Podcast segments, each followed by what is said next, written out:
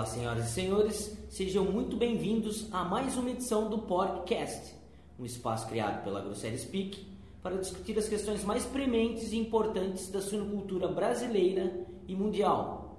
No programa de hoje, falaremos sobre atualizações na alimentação de fêmeas hiperprolíferas. Para tratar do assunto, temos aqui Wesley Orlando, diretor global de programas nutricionais da PIC. Olá, Wesley. É sempre um prazer contar com sua presença aqui conosco. Olá, Rodolfo. Igualmente, é sempre um prazer ter essa oportunidade de bater um papo e conversar sobre esses assuntos relevantes. Meu nome é Rodolfo Antunes e está começando agora o Porcast. É, falando agora de porcas em lactação, quais seriam os pontos-chave para dietas de porcas em lactação, senhor Wesley?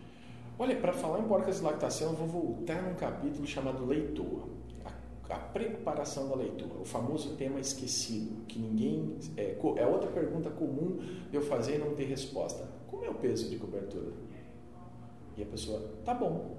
A resposta não é objetiva, estamos cobrindo. Ou senão ele fala por, por, na média. Na média está 142 quilos. Eu falo, esse número é exatamente a média entre 135 e 150. Mas por média na vida não funciona muito bem, porque se eu tiver um desvio tiver com 20, 30% acima do parâmetro superior ou inferior, eu vou estar igualmente mal, certo? Então não existe média. Ah, fala assim, o Wesley ficou louco, ele está falando de leitor agora na lactação. Eu falo, se você começar com o peso equivocado da leitor, possivelmente você vai tender a continuar com esse problema durante a primeira gestação. Por quê? Porque ela vai continuar crescendo, você vai continuar alimentando, ela vai chegar mais pesada, ó, dificilmente vai chegar mais magra, a não ser alguns casos esporádicos, ok? E chegando mais gorda a maternidade, a gente sabe que ela vai perder mais peso, ela vai ter mais problema de catabolismo e você vai pagar essa conta a longo prazo. Então, o que, que a gente sabe na lactação basicamente? Que o manejo que você faz anteriores são altamente impactantes. E talvez a nossa diferenciação em relação a todos os outros produtos do mercado, a gente tem informações em níveis nutricionais. Não é o objetivo numa discussão como essa, ficar falando sobre qual é o requerimento disso ou daquilo. Mas, principalmente, nossa diferenciação em relação aos nossos concorrentes é que o nosso produto performa bem em uma alimentação ad libitum, ou seja, uma alimentação à vontade desde o momento do parto. a maneira que nós selecionamos, o indicador que a gente usa, que é por seleção com menor mortalidade pré-desmame, ela está correlacionada, na verdade, com esse indicador de alimentação e da forma. É uma método indireto, na verdade, de, de avaliação. É, ao contrário das fêmeas gestantes, o consumo de ração à vontade tem mostrado efeitos positivos. É, o que diz os estudos da PIC? É, esse é o tema que eu estava botando anteriormente. É, nossos estudos mostram ah, que arraçoar à vontade desde o primeiro dia, ah, comparado a outros protocolos, que esses protocolos que você faz um arranque, começando com, vamos dizer, como um step up, né? usando 2 quilos, aqueles famosos protocolos de 2 quilos mais meio quilo por leitão, tem gente ainda que correlaciona com a questão de, ah, de da fêmea entrar em cio. Eu diria que as nossas fêmeas são fêmeas desenvolvidas para comer bem e para produzir leite. É, e, e, ela vai produzir de uma forma ou de outra. Quando eu digo uma forma ou de outra, alimentando ou não alimentando. Só que se ela não se alimentar, vai ter maior catabolismo. Tendo maior catabolismo, vai ter maior prejuízo na, na subsequente. É, o foco que a gente é, seleciona basicamente é por, por, produção de leite, então fica fácil da gente é, ter esse manejo mais ad libitum. Ah, os cuidados, talvez, que eu chamaria atenção para as nossas fêmeas é é, principalmente aqui no Brasil. Nós às vezes tentamos fazer as nossas formulações e tentamos dar um enfoque é, em concentrar energia, porque nós estamos num país tropical e, e eu entendo que isso é válido, mas é válido até um certo momento. Não vamos esquecer que cada vez que eu levar para tentar concentrar energia, eu vou ter que usar fontes de óleo. Quando eu entro com muito óleo, vai naturalmente cair o consumo de ração. Então é cuidado porque se eu for demais, eu acabo levando a um consumo de menos ao final.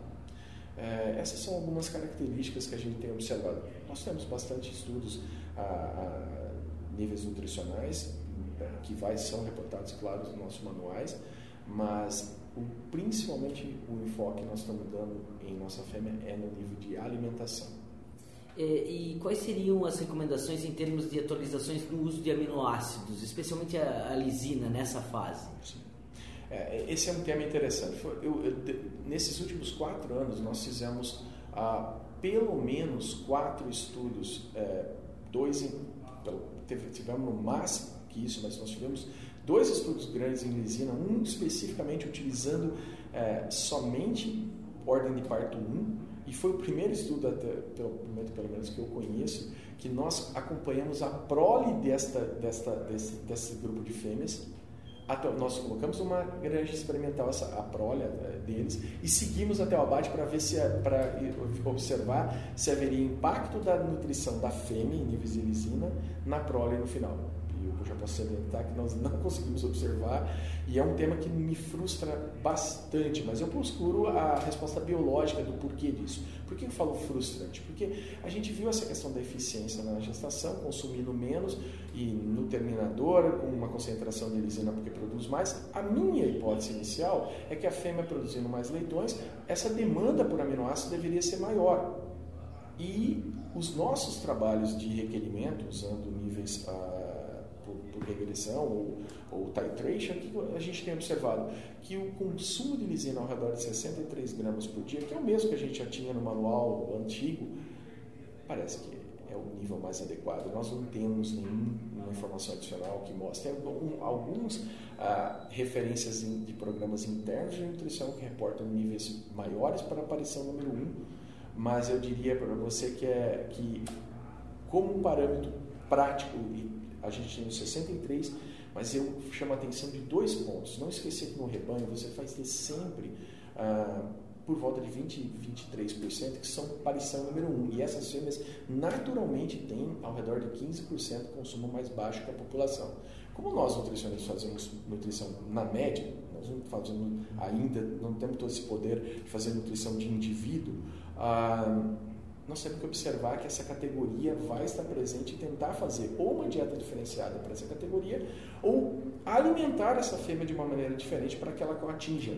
De uma maneira geral, vou colocar um número que ah, vem muito mais de observação prática, e não só minha, como o nosso grupo de trabalho, ah, o pessoal da minha equipe, falando que ter no mínimo 55 gramas de lisina como um parâmetro de rebanho, não como um parâmetro de indivíduo. A gente continua com 63 referências, mas passar a se preocupar mais quando você tivesse um número abaixo de 55. Não é recomendação, mas seria um nível de alerta.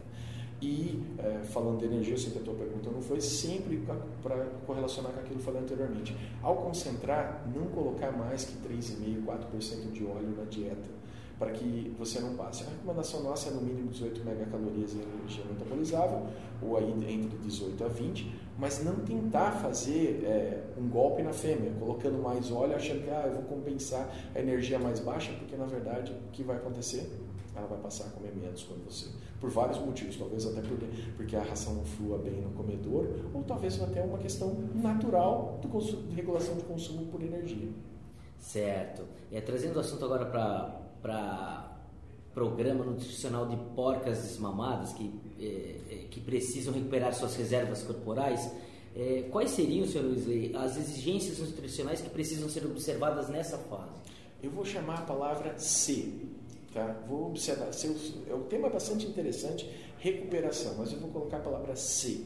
Se necessitarem recuperar. Por certo. quê? Esse é um tema de 45 dias a 60 dias atrás, que me chocou, porque numa reunião interna, nós temos um, um evento global técnico da PIC, foi ah, no final do ano passado, em novembro, ah, e nós estávamos numa discussão, eu apresentava um tema como esse, o meu grupo, e uma pessoa falou, mas como eu devo alimentar uma fêmea que ganha peso na maternidade? Eu falei, olha, eu não acho que esse é um ponto é, que vai ser repetitivo. E a pessoa abordou falou, não, eu tenho números que mostram que há uma porcentagem muito grande de fêmeas é, agroceros cambro que ganham peso. E eu me choquei com aquele número e falei, ah, eu não sei, você tem número?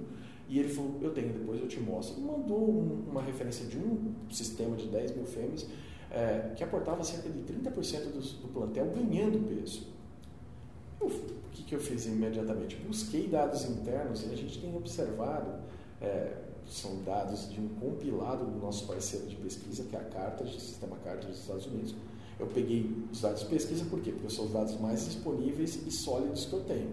E nós puxamos em média, e nos assustou, Porque quando a gente reporta o, o, resultado final, a gente reporta lá perda corporal ao redor de 7, 8%. E a gente fala, olha, um 7, 10% não é, até um 10% não seria um problema, um manejo de perda normal. Como é, outro dia conversando com, com, um pesquisador que disse, não esqueça que a biologia, ela vai, isso é uma questão de mamífero, ela vai ganhar peso na gestação para que mobilize e perca. Não vem, vocês não pensem como nutricionista que vocês vão corrigir isso. Porém, é muito interessante que neste dado de pesquisa, do compilado de pesquisa lá, da carta, demonstrou que 60, é um número incrível, 63% das fêmeas dos experimentos ganharam peso e não perderam peso. Aí me acende duas luzes vermelhas, uma num lado e outra no outro, que é, por que eu usei a palavra C ao início? Porque se 68, 63% ganham peso, o seu outro componente de 37% perde muito peso para que dê a média negativa ao final. Aí eu pergunto para você, a gente fala em recuperar essa fêmea, alimentar no terço final para recuperar. A pergunta, do jeito que eu alimento talvez hoje, seja equivocado para os dois lados, eu talvez não esteja dando o suficiente para esse grupo de fêmeas que perde muito peso, ou eu não estou atacando o problema porque ela perde muito peso, e eu talvez esteja super alimentando essa fêmea que não precisaria talvez receber mais alimento no terço inicial. Perfeito. É, para fechar, para encerrar de maneira geral, sobre tudo o que conversamos aqui, é, quais seriam as mensagens principais que o nosso ouvinte tem que ter em mente quando o assunto é atualização na alimentação de fêmeas hiperprolíferas? Eu vou chamar a atenção em três pontos aqui para vocês. Primeiro, eu queria que o nosso ouvinte entendesse que é o seguinte: genética não é tudo igual. Ok? Okay. Então, não, eu não estou aqui, é, eu sou funcionário da PIC, lógico, vou, vou fazer todas as propagandas do, do, meu, do meu produto, que é um produto bom. Não vou falar nada de diferenciar em relação a nenhuma genética disponível no mercado. Apenas vou dizer que não, genética não é tudo igual. Portanto, a recomendação nutricional não vai ser igual. O que a gente sabe sobre o nosso produto é esse que nós investigamos. Nós gastamos um volume financeiro, vou dar para vocês um, um valor. Quanto custa fazer um experimento? Tá? Um experimento nos Estados Unidos. Um experimento nos Estados Unidos, o custo unitário de uma fêmea por tratamento, uma unidade experimental, dependendo do que eu quero selecionar, se eu quero peso individual ao nascimento, se eu quero fazer eh, gestação subsequente, pode me custar desde 185 dólares até 350 dólares, de acordo com aquilo. Ou seja, multiplica isso pelo número de fêmeas em cada tratamento que a gente tem e pega os nossos artigos, você vai ver qual é o investimento que a gente faz em cada um. Então, nós investimos, nós estamos tentando descobrir isso para o nosso produto para dar as melhores recomendações. Essa é a mensagem número um. A mensagem número dois é: o nosso produto é eficiente. Ele tem uma eficiência, ele foi selecionado dessa forma, então por isso que nossas recomendações são diferenciadas em relação aos outros produtos do mercado. O terceiro é, item, nós não paramos de investigar, é o nosso lema, nós não paramos e nós não conhecemos tudo, nós continuamos buscando. Nós vamos lançar uma calculadora em breve no nosso manual de nutrição 2020, que é uma calculadora que a gente, por enquanto, no nome provisório, não sei como vocês da Grossetes vão traduzir em português, mas seria mais ou menos como nutrição dinâmica para fêmeas onde essa calculadora vai mostrar e dar liberdade para a pessoa montar o seu próprio programa. Mas a partir de quando ela entrar com as informações de produção e de ração que ela usa, ela vai criar um programa nutricional. É como se ela criasse a tabela nutricional que você vê no final do manual, mas estandarizada para a sua realidade. Então, é, você pode imprimir duas granjas com duas folhas diferentes. Ah, a gente está chamando de nutrição dinâmica para fêmeas campo. Wesley, eu gostaria muito de agradecer sua participação aqui conosco. É sempre muito esclarecedor conversar com você. Obrigado, Rodolfo. É sempre um prazer estar falando com vocês. O podcast AgroSérie Speak vai ficando por aqui. Espero que vocês tenham gostado. Um abraço para todos e até mais.